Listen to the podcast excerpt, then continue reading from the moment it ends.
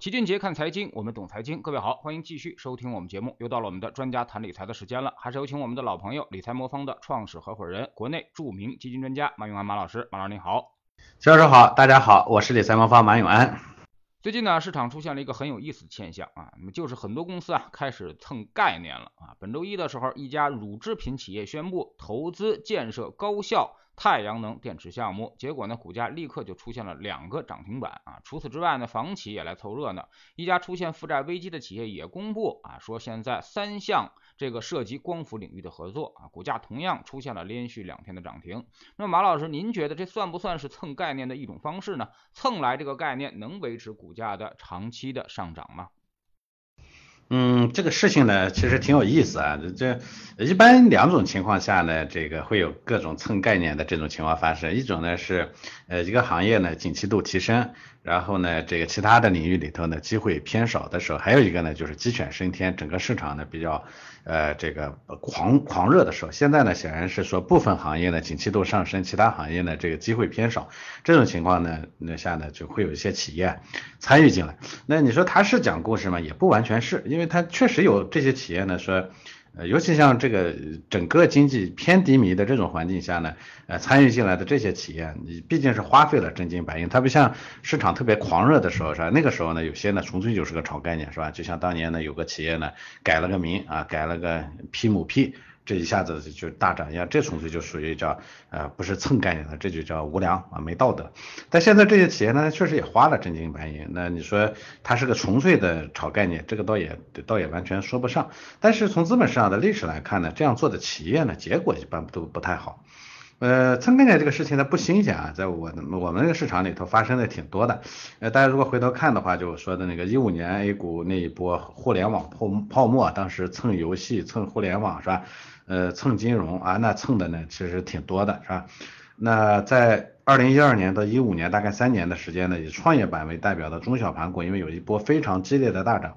呃，创业板指数从二零一二年底的大概不到六百点，涨到了二零一五年的四千多点，上涨幅度超过六倍。所以这个情况下呢，很多企业它就会向当时呢表现特别好的 TMT 行业呢去去去蹭概念。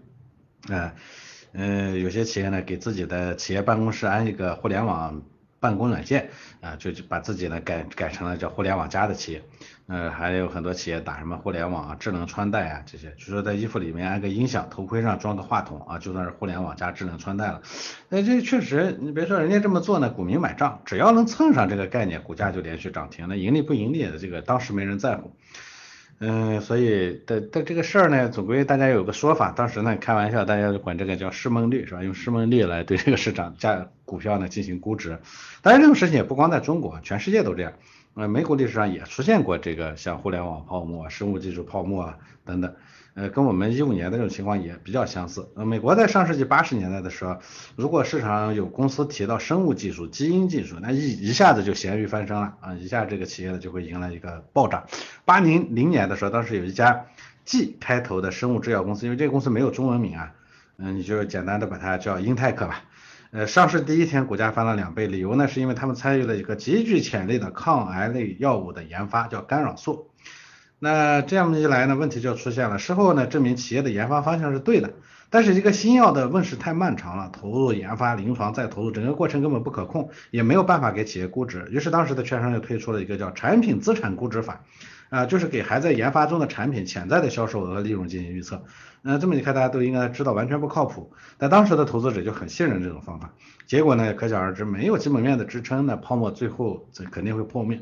当然不是说这个行业有问题。甚至也不能说这个公司本身有问题，因为无论是互联网还是生物技术行业，这些确实出现了一些伟大的企业，而且人家那家公司当年的方向也是对的，只不过呢，它没有撑到这个行业的这个，呃，它不是笑到最后的那一个，啊，现在你看美股上千亿市值的很多药企，很多互联网企业，但是那个公司它没有撑到后来，呃是，而且啊，通常情况下我们去，呃，就很多东西我们说的振振有词，说这个行业好会好，啊，这个板块会好，这些都没错。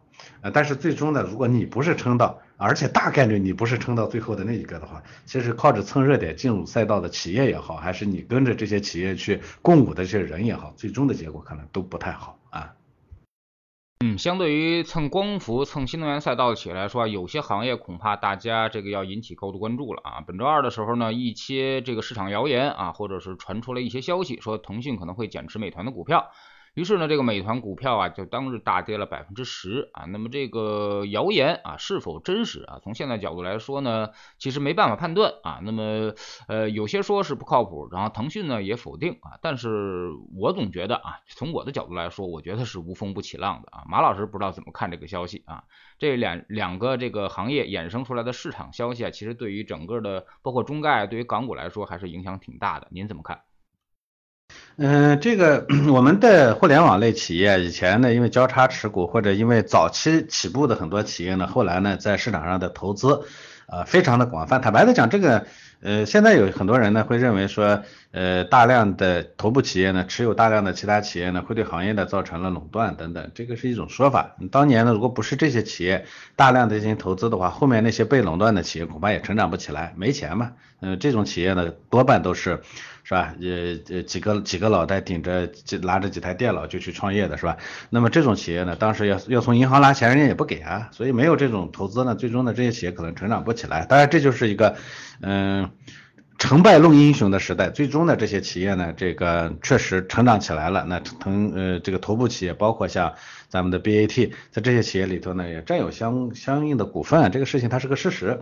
那现在呢，大家觉得这个事情呢不好了，那所以我相我相信啊，这些企业呢会逐步的把当初在这里头呢呃投入的部分呢适度的会收缩啊，部分的变现是吧？部分的收缩战场是吧？呃，这个减少别人的注意，我想这个事情呢是有可能会做的。所以齐老师前面说的无风不起浪，我也认为无风不起浪，这个事情呢未必见得说不对，但是这个事情呢结果。那我倒是觉得，可是这呃另一个结果，也就是说，腾讯不投了，是说这个企业就不行了吗？每家企业进入一个企业投退出一个企业，他有自己的考虑，他未必会全奔着说这个公司有没有价值。就像我前面讲的，假如他纯粹考虑考虑说我收缩战场，减少这个树大招风的概率，如果从这个角度考虑的话，那你说他退出来，对这些被投资企业真的就不好了吗？那也未见的，但是这里头就有个非常有意思的对比，前面那些蹭热点的这些呢企业，你看，因为人家的板块比较亮眼，所以呢，嗯，这个蹭热点的，那其实所谓的蹭热点就是给自己的股价上涨找个理由，啊，一旦出现这种问题的时候，大家都疯狂的去抢筹，而当一个板块啊总体上处于不利的环境的时候，一点风吹草动的，大家呢又拼命的去去去抛售，那一点风吹草动啊，它未必是事实。是吧？那个上涨的这种这点，这个这这种这种所谓的概念呢，也未必见得事实。两个都不是事实，但是前者呢会让市场疯涨，后者会让市场呃狂跌。那说白了，说白说明一个什么问题？说白了，这里头核心的控制因素其实都是情绪。你说你确实会因为这个它蹭到那个热点，它的基本面就变了吗？它没有。确实，它因为腾讯不持有这个嗯这个这个这个这个美团了，美团的基本面就变了吗？它也未必。比如说拿就拿这个事情来说。呃，这个如果你真看好它的话，那腾讯不减持了有什么关系呢？腾讯减持呢跟你的考虑可能不一样，对吧？嗯，当然了，虽然腾讯辟谣了，外说是外媒造谣啊，但这个事儿呢我也说了，它确实可能是无风不起了，但是又怎么样呢？那如果说它这个企业本身，你像美团现在遍地的这种呃深耕到底呃终端触触手呢深耕到终端的这种行业生态，腾讯不持股它就没活没活路了吗？腾讯持股又能对他给他造成多大的帮助？它本身就已经变成一个巨人了。所以啊，我说说白归拢拢了归齐，这里头呢影响我们大家的本质上是情绪啊，而情绪呢在投资里头它是最不该有的东西，因为情绪会让我们追着去买那些蹭热点的企业，会让我们呢因为一个风吹草动的不一定真实的一个信息呢去卖掉一个非常好的企业。啊，最后结果呢？啊，就是我们是跟了情绪了，我们满足了自己情绪上的爽，但是我们最终呢挣不到钱。嗯，所以这是我我我我我我觉得在这两个事情上给大家呢一个一个特别明显的一个对比啊。要我自己来做的话，反正蹭热点的我肯定不去。但是如果说因为这种无风起浪也好，无风不起浪也好，因为这种莫须有的东西对基本面不可能造成特别大影响的东西呢，反而会抛掉一个很好的股票，这个我也不会做啊。这是我自己的自己的做法。当然我相信很多人因为情绪的驱使，他做不到这一点。嗯。嗯，马老师说的很对啊，长期来看呢，市场是一个称重机啊，那么更重要的还是一个趋势。或者说是我们说的是一个发展的一个方向啊。那么互联网再怎么说，它现在也是中国最好的一批公司的代表。也是世界现在发展最先进的一一些公司啊。那么虽然说我们遇到了短期的很多，包括政策问题，包括流动性问题，包括一些大国博弈问题啊，那么各种各样的问题出现在港股市场上，出现在中概股市场上啊，那么导致了他们的估值已经比移动、联通、电信的这个估值还要低了。啊，那么所以说呢，大家现在情绪很悲观啊。那么但是呢，呃，在情绪这问题上啊，其实很多人都是吃了很多次的亏的啊。那么马老师，您有什么办法能让这个我们更多的去关注这些基本面的东西，而少被情绪干扰呢？呃，坦白的讲啊，情绪这个问题呢，其实大家都知道，但确实不好解决。就算是啊，咱们说中国市场投资者的情绪呢，忽涨忽跌是吧？呃，波动剧烈，其实美国市场也一样，大家都面临着这个问题。嗯，因为这是个人性啊。通常说不好的情绪，尤其是恐慌或者焦虑，它是由我们身体中的基因决定的。基因的东西你很难改变，对吧？那可能有的投资者纳闷说，为什么我们会有这么不好的基因？基因？呃，这个其实不一定啊。这个基因帮助我们人类的延续了。你比如说几千年前非洲，如果你身边突然多了一头狮子，那你如果没有恐慌情绪，不立刻做出反应的话，你就被吃掉了，你的基因就留不下来。留下来的这这些基因呢，都是。啊，看到恐惧，看到危险，他马上就会恐惧的。嗯，所以这本身至少它是它是人这个本能。所以我说你要完全消除到这一点，这也是不对的。同样说这个无所畏惧的人在资本上可能也挣不到钱，因为他因为他的无所畏惧，最后也可能被真正的风险给击垮了。所以我们说不能消除，但是不能消除不代表不能让它变低啊，让它变得更平滑。解决客户情绪很重要的一个办法，就是我们所谓的伴随式的服务。举个例子说，比如在行情出现非理性变动的时候，就像今年一季度那样，我们就及时做出反应。不管是通过与齐老师的节目也好，还是我们在理财 APP 上来提醒大家下跌的真实原因、未来行情演变的逻辑啊，这个呢都可以降低投资者的焦虑感。我记得今年一季度的时候，当时这个外部战争爆发，股市呢受到了这个影响，我当时就在理财魔方 APP 上发了一篇文章，也做了一场直播。啊，就是针对当时这个外部战争对股市的影响究竟有多大这个事情，事后证明我当时所说的内容呢，跟股市后续发展它是很契合的，所以大家可以下载一下理财魔方 APP，应该还能找到当时那个内容。那除此之外呢，我们还在视频啊、音频平台做一些节目。也是针对当下的热点事件或者行情发展进行梳理解读啊，又或者是说我们也有线下与大家见面做一些客户见面会，这样呢，在行情发展过程中呢，我们大家一起成长。我个人啊是这么一个对这种这种这种焦虑呢是这么一种观点啊，我觉得人的焦虑当然我说了不可能完全避免，那么也不会有一个有些人呢他把会把解除焦虑的希望呢寄托在说有个神仙。能给我指明前面所有的迷雾，让我一眼就能看到未来，这就相当于说我们人生路上有个作弊器，有人帮你作弊了，让你能看到终点啊，清晰的告诉你明天会怎样，后天会怎样，未来会怎么样。呃，如果有这样的一个作弊器，当然很好，这个打游戏的一样，加了个作弊器，别人永远干不过你，你自己心定神闲的就可以把别人干掉，是吧？但是大家都知道，人生是没有作弊器的，就算是在投资里头也没有作弊器，没有人能清晰的看看懂明天。横在面前的，对所有人都是一一一场迷雾。只不过有些人呢，可以从规律的角度大致估算出迷迷雾可能后面可能有什么；有的人呢，他完全不知道后面会发生什么。但就算是估算出来的东西，多半也经常会错。这种情况下呢，那我们最应该做的是什么？最应该做的是互相搀着肩膀，一起从迷雾里头穿过去。要么规避迷雾，要么一起穿过去，一起经历这个不确定的未来。这个呢，我觉得才是一种理性的、靠谱的啊理财服务方式啊。反过来说，如果说我告诉你说我就是神，我什么都知道，我告诉你它会涨到多少，跌到多少，哪天哪天会涨到多少，哪天哪天跌到多少，挺好，不错。但是这就跟你生活里头呢，你的生生活的未来呢，完全听从于一个神供，天天告诉你说明天。啊，八点五分，你走到街角那个那那几个电电线杆下，那个下面呢有一有有一捆钱，你就把它捡起来，那就就像你把你的人生寄托在这上面一样。呃，听上去这样当然很爽，是吧？赚钱简直不轻松的不得了，对。但是事实上咱们会相信这一点吗？咱们不相信。那投资里头为什么我们会相信这一点呢？那所以啊，我说有效的东西它都是缓慢的陪伴。啊，跌的过程中呢，我们一块儿去剖析为什么跌。啊，未来会发生什么？涨的时候我们去剖析它为什么涨，你未来可能会发生什么？当实际的这种情况发生的时候，我们预先要想好了我应该怎么干。当意外情况发生的时候，我们要当场坐下来分析说这个意外我们应该怎么处理。当然，所有的这些基础基础都是建立在对历史规律的把握上。你比如说，我们说我能陪伴你的原因是因为你的做法没错，做法没错的前提是什么呢？呃，你的这个投资它就不能超越你自己的基本的这个呃本能。有的人的本能就是看到老虎，他八八里以外他就得跑。有的人说我能撑到三里以外，那八里以外跑的人呢，撑不住就要跑的人，就必须得给他设立一个标准，就是在那个地方要警示他。反过来说，有的人他就能撑到两两两里以外之外才能跑，那你让他八里以外跑，对他来说他就他就不刺激，生活就没有没有意义，对不对？所以我觉得这个呢才是核心的工作。所以伴随式服务，陪伴着、搀扶着，一起走过不确定的迷雾，走向未来，这才是啊真正有价值的服务啊！它也是解决我们的情绪问题的关键和手段。嗯嗯，马老师说的很对啊。那么其实呢，我们为什么觉得之前的行情总是很简单，或者说是我们总是这个捶胸顿首啊，觉得之前错过很多啊？那么就是因为我们往前看的时候拥有上帝视角，你不但能看清楚事实的。本质还能看清楚所有人的一个情绪的一个波动啊，但是往后看啊。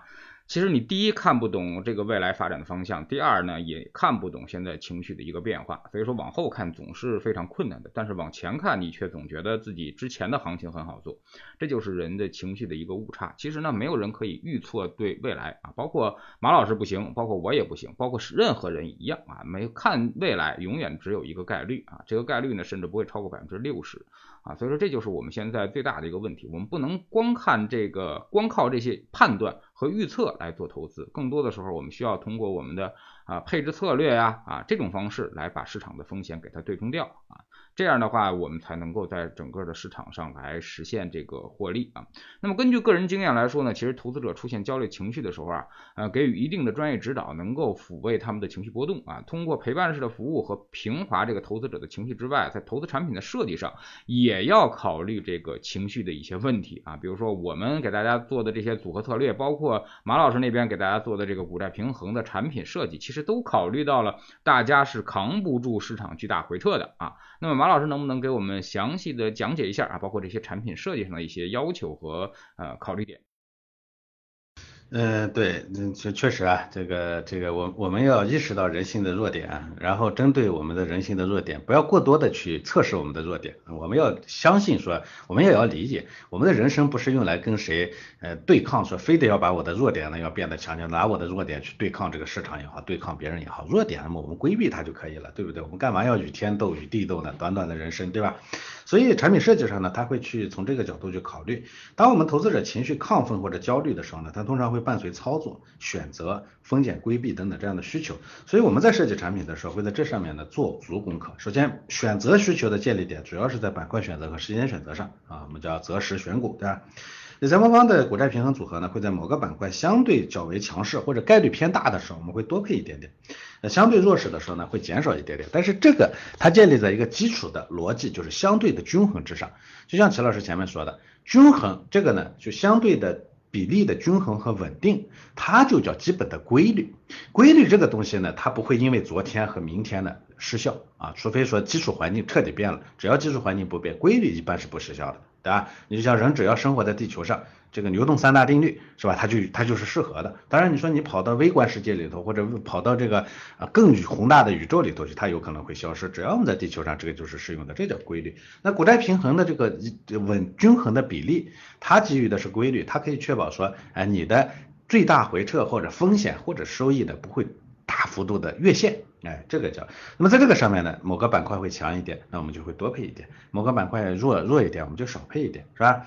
嗯，比如说某个板块呢，一般表现好的是，比如现在的光伏和新能源汽车，那投资者呢，他也会去选择，他会冲倾向于去选择这些板块。那我稍微多配一点，我可能比你选的更精准一些，是吧？我给你这个呃跟上的时候呢，我可以做到说，呃，当市场呢应该跟随的时候跟随，当市场不应该跟随的时候，我可以做到是是比较早的去决裂，对吧？这个是大家都了解的一个东西。所以我一边跟随市场呢，我能做的比你做的。这胜率更高一些，同时呢，呃，我也能呃响应到你的情绪，那大家不是你就你好我好大家好的事儿嘛，对吧？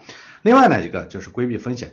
风险选择呢是投资者不能忽视的问题。国债平衡组合呢，我们考虑到投资者的风险承受能力，所以目前呢设计了两款五零五零和七零三零，哎，分别呢就是五零五十的债五十的股以及七十的股三十的债这两种产品，前者呢风险略低一点，后者风险略高一点。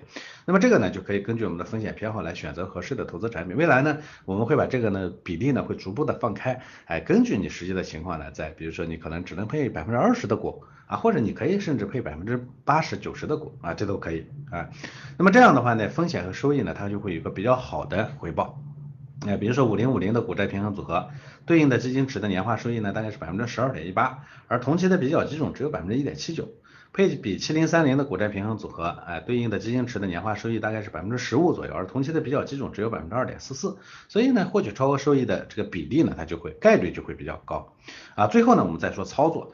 操作方面主要说的是止盈和补仓两个方面啊，股债平衡组合它可以通过 AI 的智能系统提示最佳的买卖点信号，实现更加科学的加仓和止盈。这个地方我特别要跟大家提一句，所谓的买卖信号它也是个概率，因为我觉得你应该多买一点了，那么这个时候呢，只是说买后面涨的概率会偏大，但是齐老师也前面讲过了，很好的预测。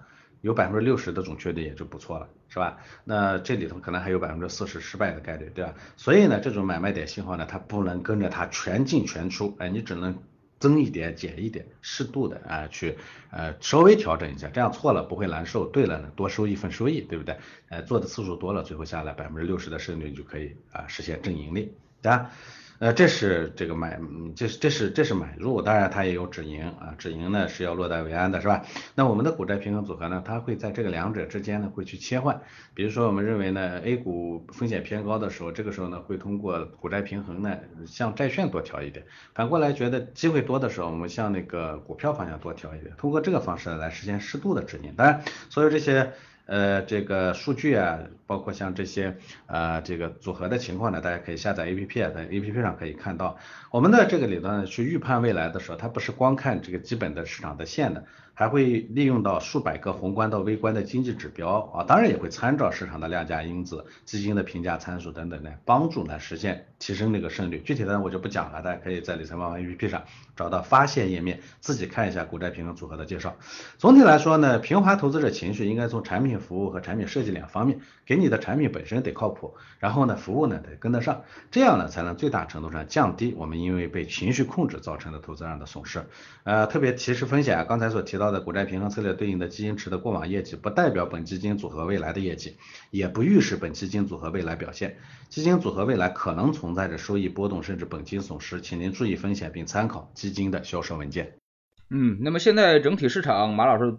怎么看啊？那么因为现在市场来说的话，其实还是比较让人看不懂啊，特别是一些额外的事情老是影响市场的这么一个方向啊。那么更多的可能呃市场也是比较弱啊，所以说才会总受到这些外界的一些影响啊。那么你觉得这种调整大概还要持续多久？呃，我觉得大家可以换另一个角度去看待问题啊，就是目前呢，应该说经济的复苏呢比预期中的要差一些，这是个负面的。呃，货币环境呢，其实比原来想象中的这个就跟想象的差不多啊，也没有特别的收紧，也没有特别的放松，稍微放松了一点点啊，一个意外的降息。呃，这是外部环境呢，也没有比我们想象中的更好。呃，然后呢，呃，这个大部分的情况呢都没有比想象中更好，但是有一部分呢又比想象中的要差。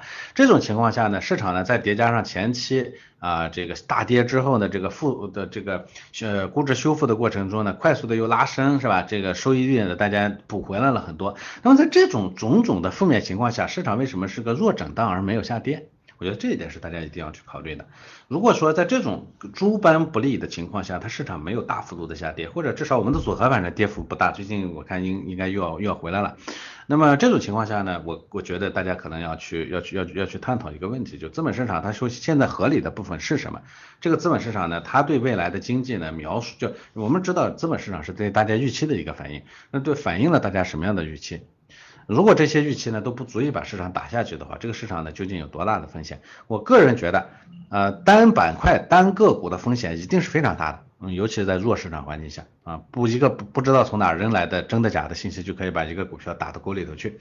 但是从配置的角度来说，这个时候的风险绝对不大啊！这一点上我给大家的一个非常明确的建议。所以从年初我其实就在提，我说要把以前挣到的钱呢，要把它放到配置上去才能留得住。下跌之后涨回来的那个这这新的这一这这一段时间这一两个月的调整里头，之前开始前我也跟大家说，把那个反弹以后呢收回来的部分呢放到组合里头去。